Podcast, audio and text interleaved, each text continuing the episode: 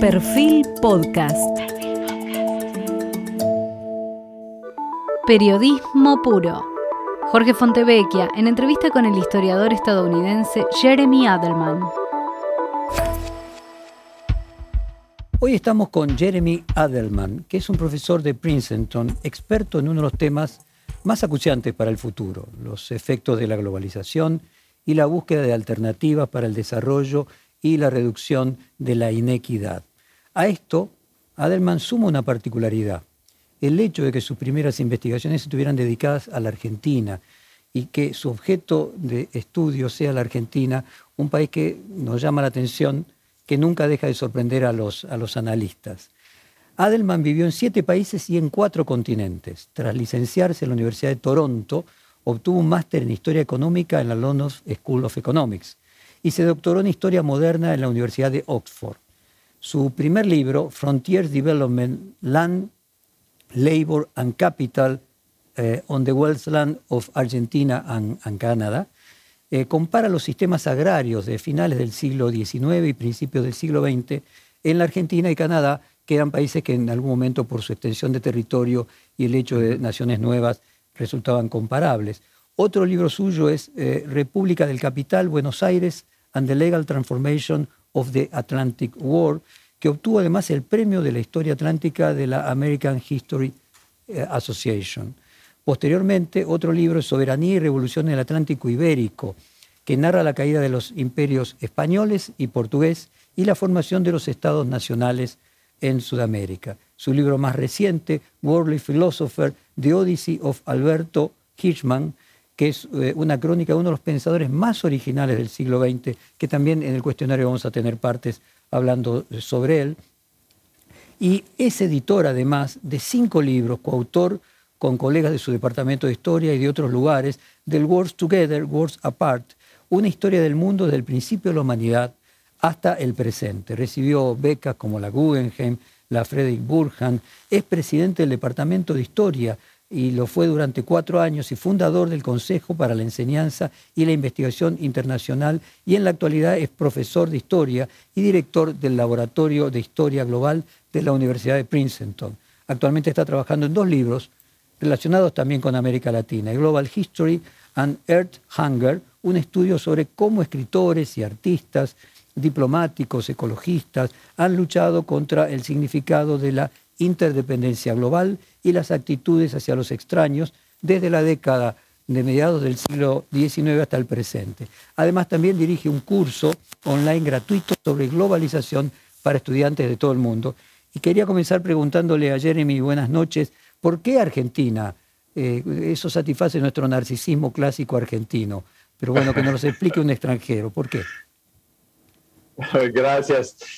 Eh, por la invitación y esta oportunidad para conversar con vos. Eh, porque la Argentina, que es la, casi siempre la primera pregunta que, que, que, me ponen cuando estoy allá, eh, no tanto acá, pero fue en parte por accidente, en parte con, con, con, una razón. El accidente era que tenía profesores eh, argentinos en la Universidad de, Toronto, donde estudiaba para recibir mi licenciatura, que estaban en el exilio canadiense en esos años, o sea, los fines de la década del 70, principios de los 80, eh, y que me influyeron mucho en realidad muchos argentinos exiliados allá influyeron toda una generación de pensadores en las ciencias sociales. Eso por un lado. Por otro lado, siempre tenía un gran interés por las cuestiones relacionadas con el desarrollo económico. Y aparte, con el desarrollo económico canadiense y latinoamericana, y de ahí surgió el interés por la, por la historia argentina, porque era la historia más comparable con eh, mi propio país de origen. Eh, Perdóname que te interrumpa. Hay un gran economista argentino, un académico, Pablo Gerchunov, eh, que podríamos decir ha, escrito la mayor cantidad de libros sobre historia económica argentina. Y uno de sus libros es ¿Por qué Argentina no fue a Australia? Es decir, otro de los países con los que nosotros habitualmente nos comparamos por la extensión de, su territorio y también por ser un pueblo joven, es Australia. Si vos tuvieras que explicar por qué Argentina no fue Canadá, ¿qué dirías? En realidad, eh, yo empecé mi, gran proyecto con esa pregunta, pero creo que por un lado habría que cualificar esa pregunta. En realidad es, eh, es una buena y una mala pregunta, porque una hasta podría preguntar por qué Canadá no fue Argentina. Eh, porque en, varios aspectos muy importantes, el experimento argentino fue exitoso y no tenemos, es importante no perder, em, eh, perder esa, esa lección. Pero hay, obviamente, la historia eh, eh, partir de los años gloriosos de fines del siglo XIX, principios del siglo XX, eh, apartaron, digamos, los caminos, los senderos eh, canadienses, australianos del experimento argentino. A mi juicio tiene mucho que ver con eh, el repartimiento de las tierras, que el sistema agrario canadiense, australiano, Nueva Zelanda, tenía, estaba basado en un sistema de repartición de tierras de forma mucho más egalitaria que en el caso argentino. Eso obtuvo eh, beneficios en el largo plazo que no necesariamente se había previsto, que era el crecimiento de una especie de clase mediana eh, eh, propietaria en el campo canadiense, que no lo hubo en, de extensión tan eh, profunda en el caso argentino. Pero el costo ecológico era muy profundo. Es decir, que el famoso farmer canadiense, americano, laburó su tierra eh, en una concentración de, cultivo de grano para exportación hasta que lo destruyó, básicamente. Y una larga crisis del sector agrario norteamericano tiene que ver con el uso ecológico de la tierra, que en el caso argentino no lo tuvieron que pagar. Eh, por razones que podemos discutir, pero no quiero eh, que olvidemos de, las complejidades de, esa, de ese experimento argentino. ¿Podrías explicar concretamente por qué no se dio ese costo ecológico en Argentina y por qué sí se dio en Canadá y en Australia? ¿Y a qué te referís concretamente?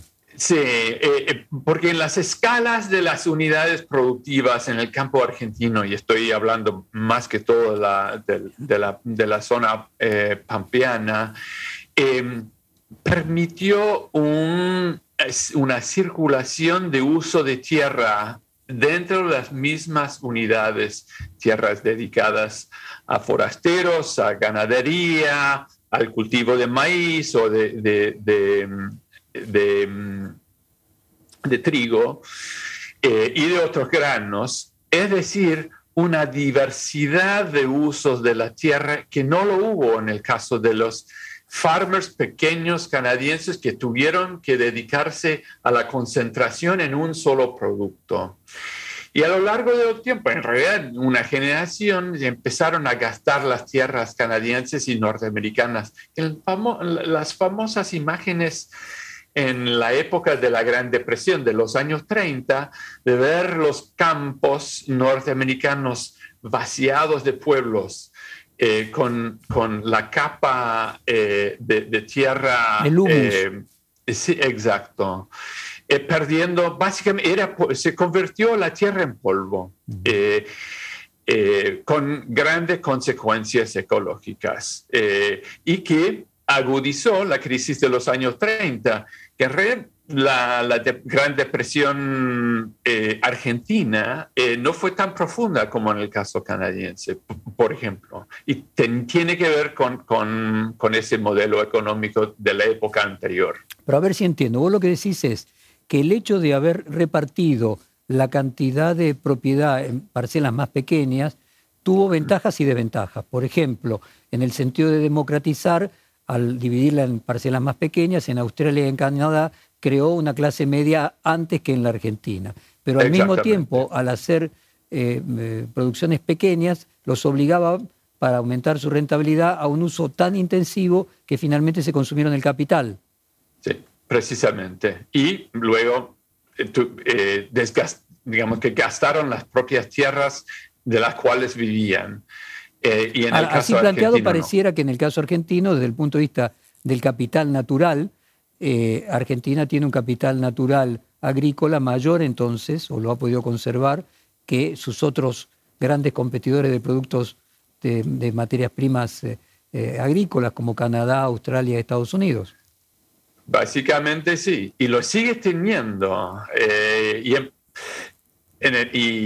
obviamente en el largo plazo argentino, el hecho de que eh, la sociedad argentina tenía acceso a ese recurso y, eh, natural y la organización social del uso de ese, de ese recurso dio posibilidades para un modelo de crecimiento con consecuencias sociales y económicas eh, que en el largo plazo produjeron perversidades eh, sociales, pero no ecológicas.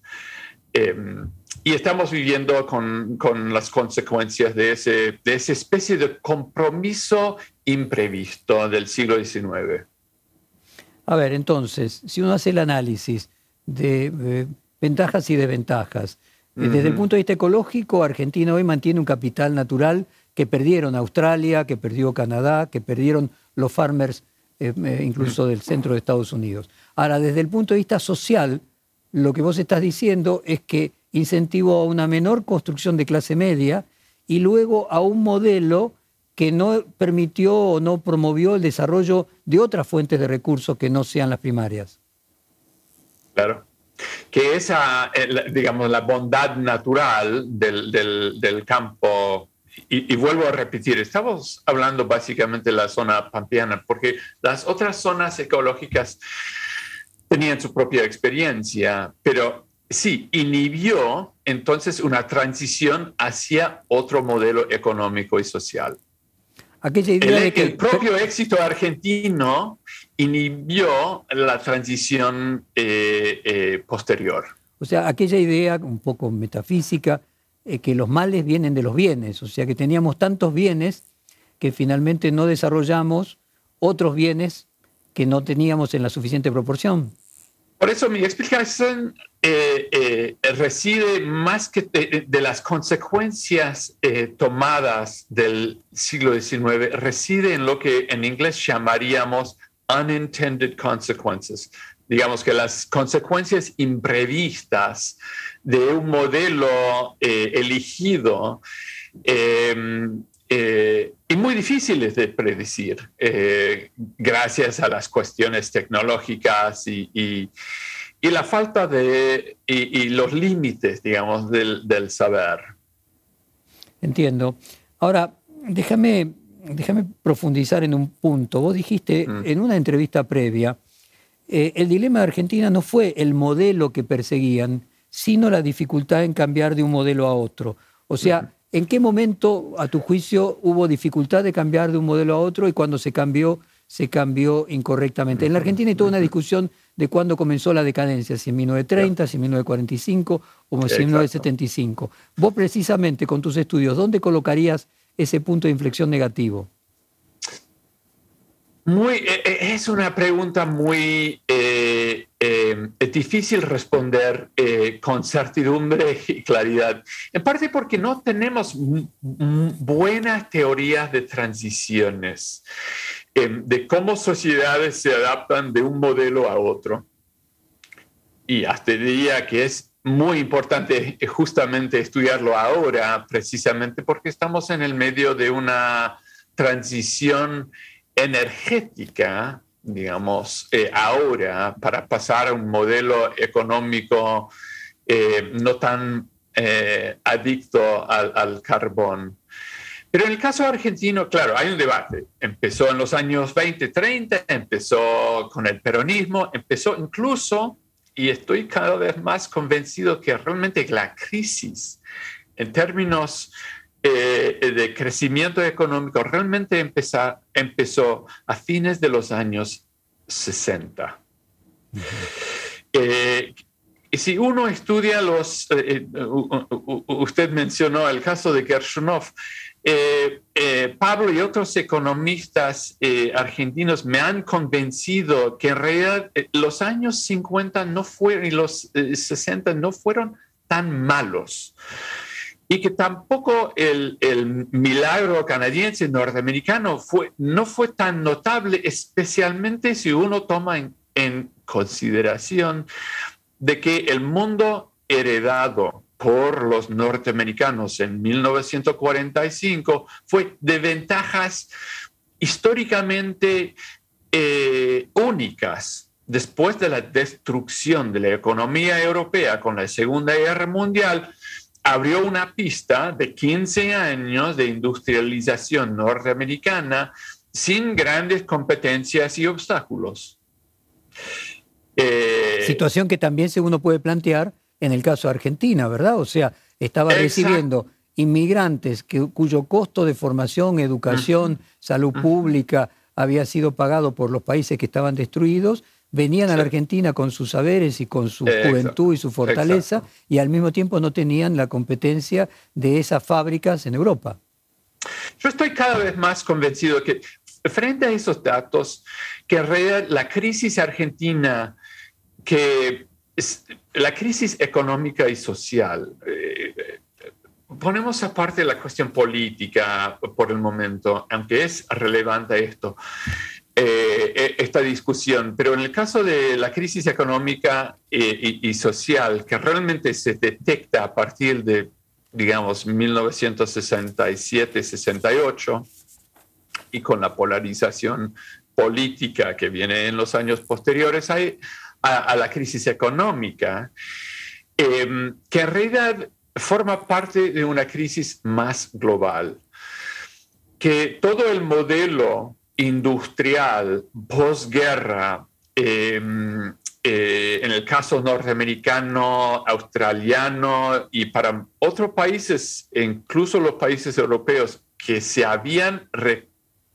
reconstruido en, en los dos décadas después de la Segunda Guerra Mundial, todos entraron en una especie de empate crisis de varias formas y expresiones, y que el caso argentino fue un caso, eh, digamos, ejemplar de un problema más global.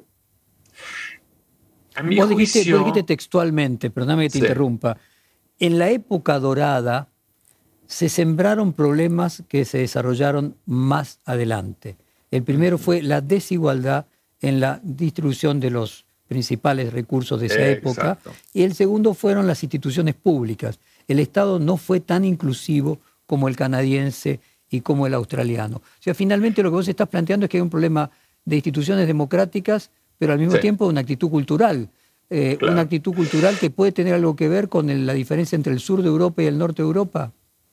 Eh, eh, bueno, una actitud no sé si fue tan geográfico, sino una, una cuestión relacionada a las relaciones entre distintos sectores y clases sociales. Lo, que Argentina eh, había creado y que uno podría ver raíces de la crisis abierta de los años 60, los raíces plantados antes, en los años 50, de una polarización, y hasta diría una polarización que podemos ver ahora abriéndose actualmente en los Estados Unidos, eh, donde estoy radicado ahora, pero esa polarización, es decir, la incapacidad de instituciones políticas de mantener ah, la cuestión de integración de todos los sectores eh, eh, nacionales en un modelo de toma de decisión común a través básicamente de sistemas representativos. Y ese sistema realmente abrió en crisis dramática a fines de los años 60, con raíces plantadas, sembradas en, en los años anteriores, pero uno solo ve las consecuencias cuando ya es imposible salir de lo que el, gran historiador argentino Tulio Alperintongui llamó eh, el callejón sin salida, que ya a fines de la década de 60 era muy difícil eh, salir de, esa trampa.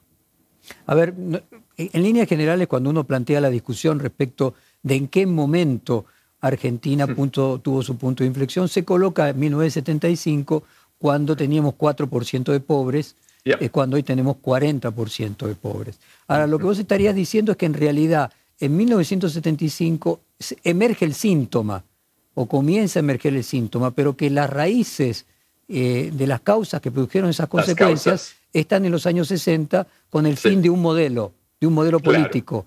Ese, en, realidad, eh, eh, los raíces vienen de antes. El problema se manifiesta en los años 60. El 50, sí, primero del y, y, el sistema, el, el, el, formato institucional de tomar decisiones colectivas está cada vez más rota, incapaz justamente de tomar decisiones para salir de este callejón eh, cuando las consecuencias de, de, de, esa crisis son tan manifiestas. Pero, a ver si interpreto, porque paralelamente vos lo que nos estás diciendo es que en Australia y en Canadá eh, se tomaron decisiones colectivas porque se repartió la tierra de una manera eh, más democrática desde el comienzo.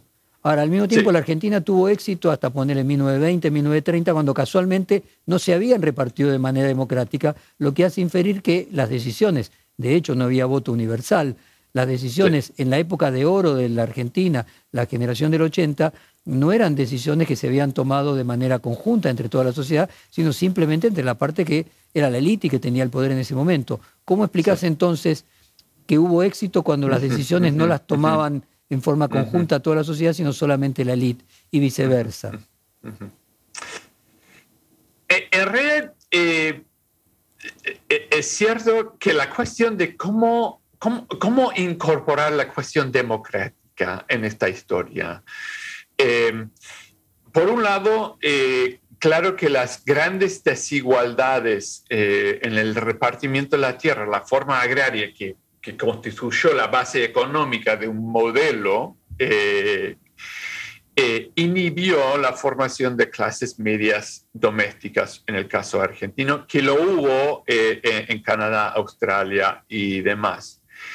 Pero las por eso vuelvo a la cuestión de temporalidad. Las consecuencias de esa, esa falta no se manifestó hasta después, con la formación de partidos políticos que eh, eh, eh, se pusieron en un desacuerdo cada vez más básico sobre el propio modelo. A ver si te En el caso canadiense, para darte un ejemplo, eh, los distintos partidos políticos canadienses o australianos, por más que hubo un partido laborista en Australia o Canadá, eh, nunca se em, nunca pelearon sobre las cuestiones de la base económica de su país. A ver si... Pelearon de otra política, pero de eso no. A ver, en el caso argentino, el modelo fue causa de polarización. Pero, a ver, eh, déjame entonces encontrar la causa irreductible, la causa de la causa. El planteo sería así. Dado que en la Argentina se repartió la tierra de una manera que hizo que solamente decidiera una parte de la sociedad, luego hubo una reacción de la parte que no estaba convocada a las decisiones y eso generó la polarización. Mientras que en Australia, en Canadá y en otra medida en Estados Unidos, como hubo un reparte originario de la tierra de manera diferente, tu tesis es que eso no generó una reacción, una agresión, una sensación de, eh, resentimiento, entonces pudo haber unas decisiones más, más mancomunadas y en la Argentina no, y el origen no está, como se supone eh, desde algunos sectores, en el surgimiento del peronismo, sino anterior a eso, que en realidad el peronismo es síntoma y no causa. Eh, eh, eh, exactamente.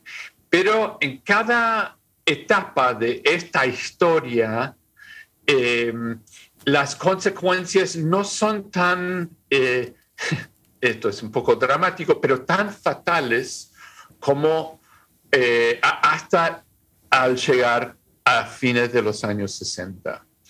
Lo cual es una historia de una secuencia de toma de decisiones eh, eh, y de conflictos sociales que cada, con cada etapa desvió el caso o la historia argentina hacia, al, final, eh, usted eligió el año 1975 como el año de, una ruptura brutal, que, lo fue.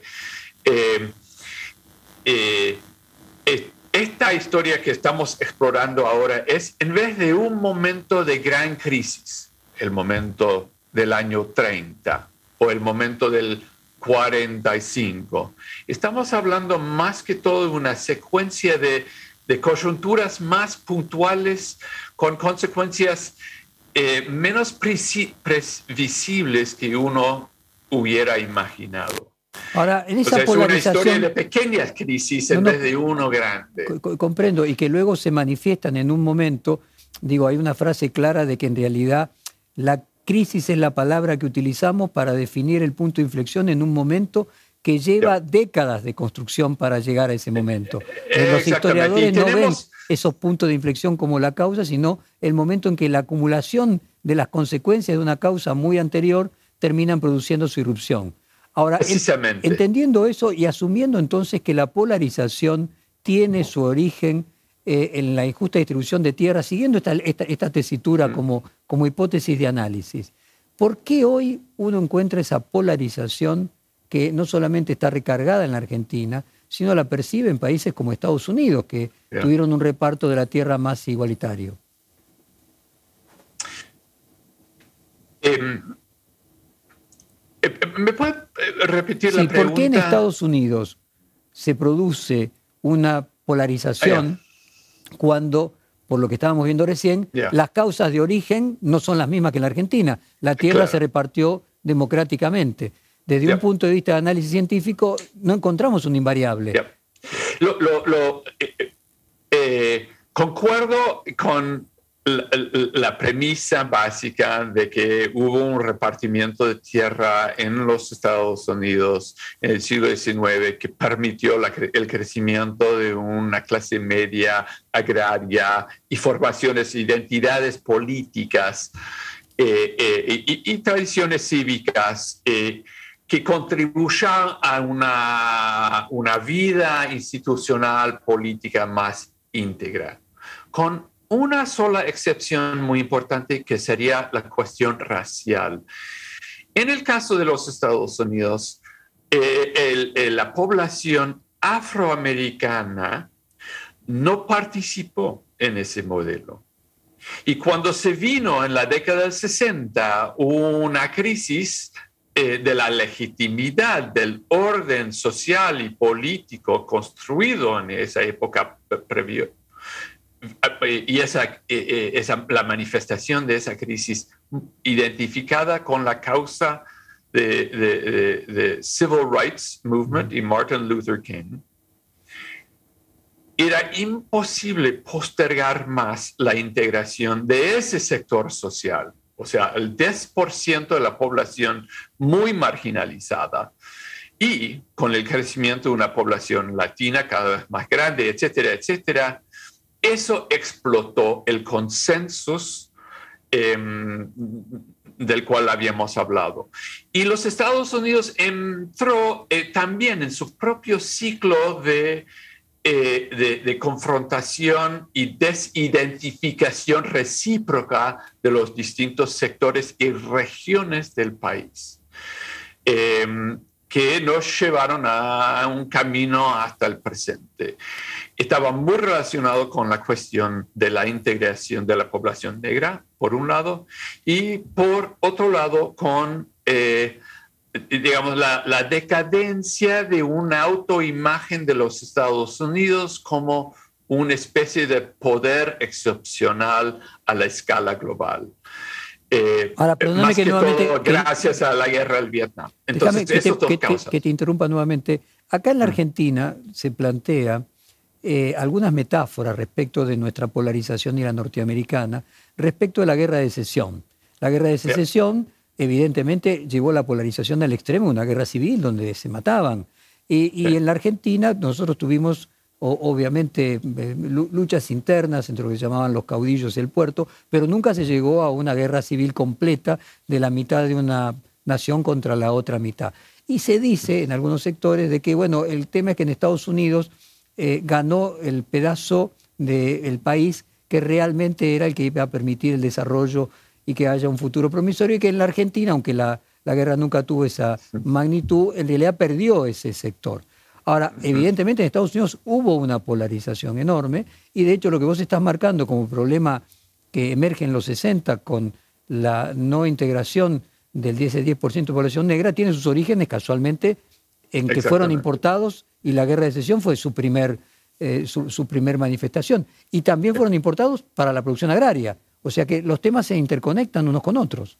Claro, y volviendo a tu, la, la, introducción eh, al, inicio, al inicio, están relacionados con cómo sociedades se integran al mercado global. En el caso de los Estados Unidos, cuestión de algodón.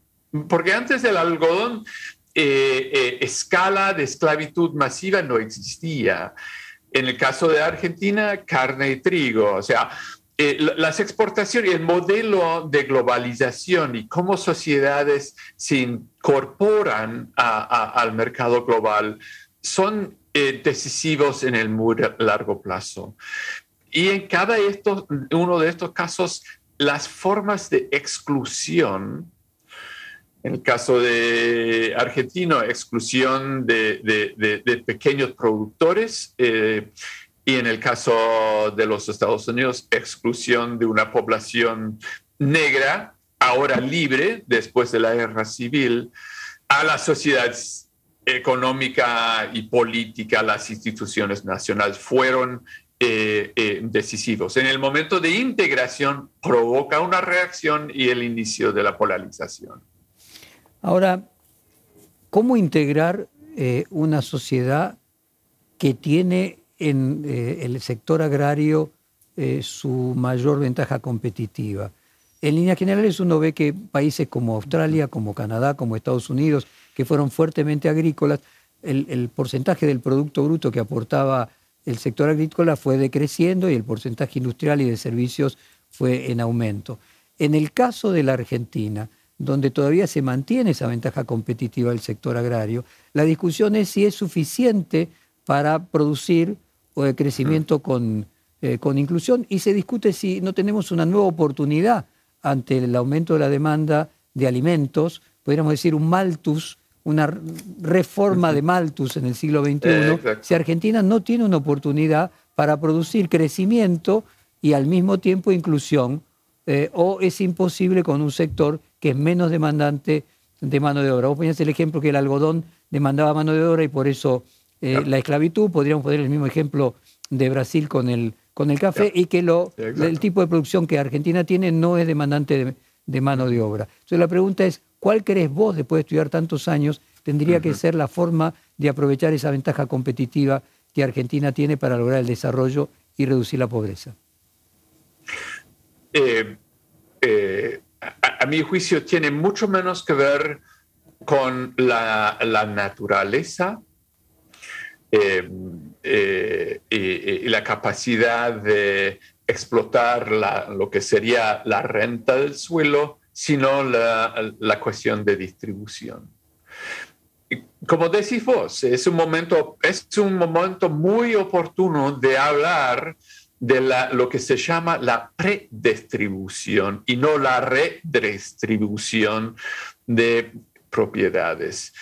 Eh, y que en el caso argentino lo, muy especial es que eh, eh, los recursos naturales siguen siendo básicos y el valor agregado, cómo recuperar el valor agregado de ese recurso y repartirlo de forma más equitativa, eh, ofrece a Argentina un momento oportuno. Comparado en el caso de los Estados Unidos con entre la gran concentración en eh, el, sector de, servicios, tecnologías y financieras hace que es muy, muy difícil ahora atacar la cuestión de predistribución de los recursos. En ese sentido, em, eh, como ha pasado muchas veces en, la historia argentina, hay una oportunidad y la cuestión es si eh, em, eh, los líderes y, los espacios donde se, bate, se debate las alternativas están abiertas a recibir ideas nuevas de cómo hacerlo. ¿Podrías eh, compartir con la audiencia eh, las categorías de predistribución eh, y de distribución en sí mismo? ¿Cómo colocas cada una de ellas? Ok. Bueno, en el caso predistribución quiere decir la repartición de acceso a derechos de propiedad. Habíamos hablado en el caso de la colonización del, del campo en el siglo XIX. Es un ejemplo básico o clásico, mejor dicho, eh, de predistribución. Sería distribución de medios de producción, no del producido de los medios de producción. Claro. Y por eso cuando hablamos ahora de impuestos, eh, eh, de repartición de riquezas, estamos hablando de redistribución. La política alrededor de redistribución es mucho menos, eh, ahora hay mucho calor alrededor de esta cuestión de impuestos, taxes, etcétera, aunque en realidad el efecto de estos impuestos son mucho menos transformativos que atacar la cuestión de predistribución. Em, no, ahí, es donde vos marcás la diferencia de que verdaderamente se crea clase media con predistribución con redistribución lo único que se hace es generar un paliativo, eh, pero finalmente no se ataca a las causas. Ese sería el punto. En, términos sí, globales es así. Sí, eh, eh, lo que hace la redistribución tiene que compensar por las faltas del, del, sistema de predistribución. Ahora, cuando uno lee a Piketty y el capital del siglo XXI, él lo que plantea finalmente es resolverlo no hay, parece haber una receta de predistribución. Resolver una redistribución a partir de impuestos. Con impuestos. En el caso de. Exacto. Aunque Tomás está cambiando un poco su, postura. Eh, hace 10 años, cuando escribió Capital, eh, tenía esa idea de enfocado en redistribución. Claro, porque veía cómo en los años 30 y 40, gracias especialmente a la Segunda Guerra Mundial, los eh, eh, sistemas políticos en Europa, especialmente en el oeste y en Norteamérica, eh, se reajustaron para abrir más oportunidades para la clase obrera, las clases medias, y que hubo un, un achicamiento de, la, de, lo que eran sociedades de muy malas distribuciones de, riquezas y de, em, em, salarios. Eh, y Tomás vuelve a estudiar esa época de cambio para decir, tenemos una oportunidad o una necesidad de encontrar un nuevo contrato social para repartir o redistribuir el ingreso a través de impuestos.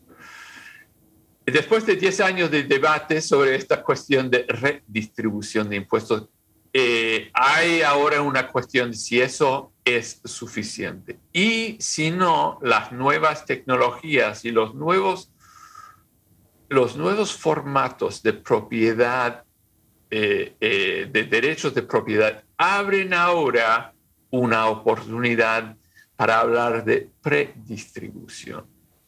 Muy interesante, o sea, en el fondo lo que era la tierra eh, en el siglo XX, hoy sería Google y Facebook, para decirlo de alguna manera. Es información, es educación. Está bien, pero como propiedad, quien controla en este momento son las empresas del Silicon Valley que los, los grandes latifundistas del siglo XIX, eh, que se quedaban con una proporción de la tierra exagerada, hoy son aquellos que capturan la renta del negocio de la información, o sea, concretamente estas grandes empresas del Silicon Valley. Entiendo bien, lo, lo formulo en términos de pregunta. Exacto. Y hace 20 años hubo una oportunidad de imaginar un reparto de acceso a derechos de propiedad en la economía informativa eh, una oportunidad única y había voces reclamando la, la, importancia de pensar la tecnología y la economía a través de la democracia y no dejarlo simplemente al mercado para repartir esos bienes. A, ver, bueno, continuamos con Jeremy Aldan y quedó planteado, Jeremy, ¿cómo se hace para que la globalización que genera tanto temor en todas partes del mundo, en lugar de una amenaza, sea una oportunidad y si hay alguna conexión con el concepto de predistribución que vos marcás. Claro que la, eh, hay que eh, enfatizar que, la globalización ha pasado por varias etapas. Y cuando hablamos de globalización, incluso podríamos hablar de globalización una como cero en el caso del siglo XIX, ¿no? en la integración de, la zona pampeana, eh, la zona cafetera en el Brasil, trigo en Argentina, etc. Eh, luego un, un, modelo de globalización 2,0 con eh, la industrialización del medio siglo del siglo XX y estamos en el medio de, de lo que en inglés llamaríamos growing pains, ¿no? dificultades de crecimiento en el medio de un momento de globalización 3,0, con la desarticulación de las cadenas de producción. Y no solo de producción de bienes, muy relacionado con, con la inversión de multinacionales, etcétera, de eso podemos hablar, sino cada vez más en servicios que está muy ligado a la auto, eh, automation, automatización. automatización em, de las cadenas de producción de servicios. Eh, y la cuestión eh, para un país como la Argentina es cómo insertarse en las cadenas y cómo captar las rentas de los bienes que tendrían los argentinos en su participación en las cadenas. Em, eso es el desafío del presente. Y el desafío para doblarlo es no solo la entrada y posicionamiento en las cadenas, sino entender que la cuestión de información, el saber y robotización eh, son elementos básicos de los nuevos valores, eh, agregados en esas propias cadenas. Eh, lo irónico es que estamos hablando, por un lado, de recursos naturales de gran riqueza, que sería una visión de una economía hasta arcaica, hablando del sector agro, justo con una especie de economía postindustrial, postmoderna.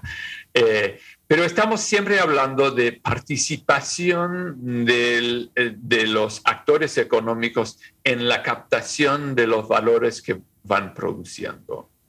Ahora vos marcabas, te voy a leer, eh, en países cerrados y países abiertos, vos escribiste, en el periodo más horrendo de la historia triunfó el bilateralismo entre 1914 y 1945, el afán de grandeza nacional provocó una ruinosa rivalidad económica y violencia extrema. La debraque financiera de 1929 desestabilizó el orden internacional que ya era vacilante. Los países, uno tras otro, se encerraron. En 1933 el comienzo internacional se derrumbó y la tercera, a la tercera parte de lo que había sido cuatro años antes, en 1929.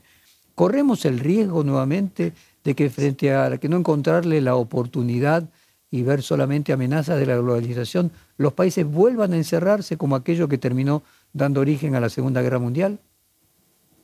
Sí, es mi temor. Eh, y la experiencia, eh, como eh, mencionas ahora, de, retroceso de, la, de, una especie de integración eh, ha sido fatal para la democracia eh, y, para el bienestar social y finalmente culminan, no necesariamente, pero en ese caso sí, en, guerra y competición entre naciones y eso es lo que, lo que me preocupa ahora. Estamos en un momento muy precario en ese sentido.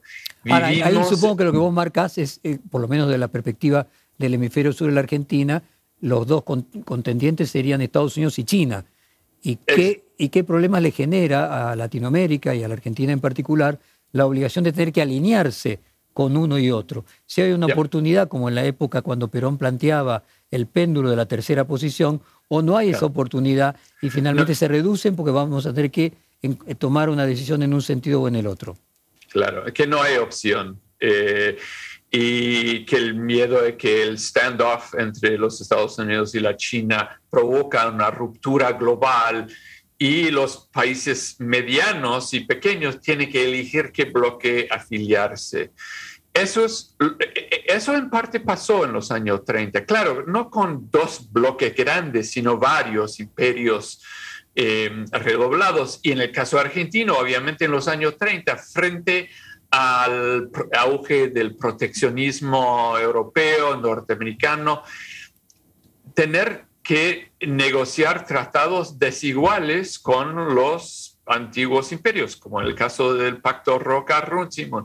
Podemos debatir mucho sobre ese pacto, pero fue un efecto precisamente de esa bloqueazización, la formación de bloques económicos rivales. Cuando George Orwell escribió 1984, eh, ese, esa novela eh, eh, desutópica, Distópica. Él tenía, sí, de, anti-utópica.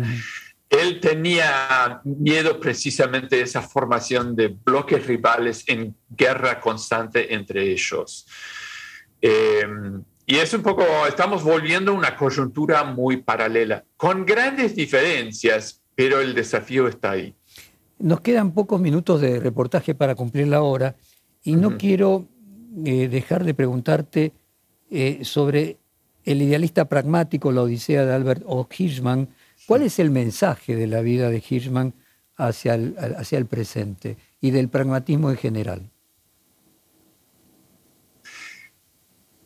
Eh, un mensaje y, que está y tiene que ver con la, conversación anterior eh, relacionado con las varias, cómo imaginar los momentos históricos de la nación argentina.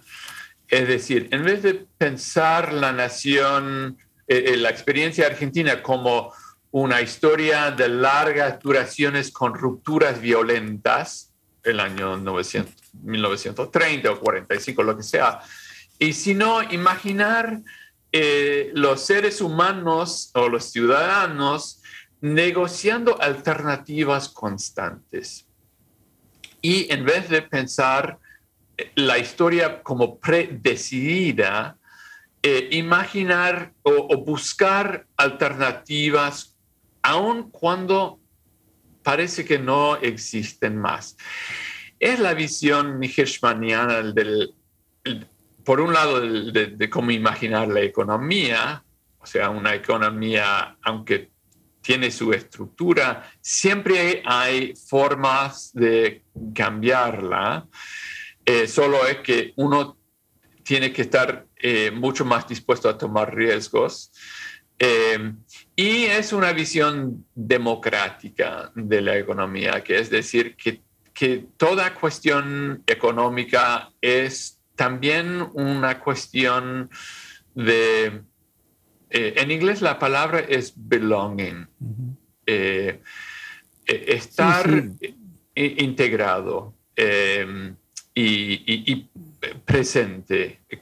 ¿Cómo traducirías Pero, a ver, vos, vamos, belonging? vamos- a hacer el análisis de belonging en un sentido más profundo que el literal.